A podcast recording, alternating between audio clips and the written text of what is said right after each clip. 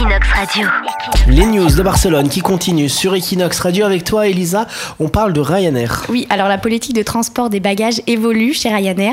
La compagnie aérienne irlandaise a décidé de ne plus autoriser les clients non prioritaires à voyager avec plusieurs bagages en cabine. Donc à partir du 1er novembre seront autorisés uniquement les petits sacs de la taille des sacs à main.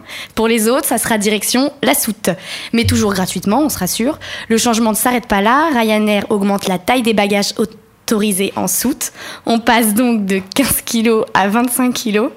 Mon poids. Mmh, ouais, c'est ce que j'allais dire, c'était mon gag, tu me l'as enlevé, que toi tu allais pouvoir euh, voyager gratos dans la soute, puisque tu pèses 24 kg 5.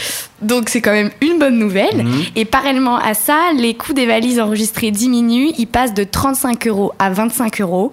Donc encore une bonne raison de prendre l'avion direction Barcelone. Après, on rigole, mais je suis sûr qu'il y a des gens qui doivent le penser. Quoi, mon bébé, est-ce que je peux le mettre en soute parce qu'il fait 3 kilos? Ah, C'est un peu gore, non? C'est un peu gore, mais c'est un peu gratuit. Alors bon, si c'est gratuit, on y va.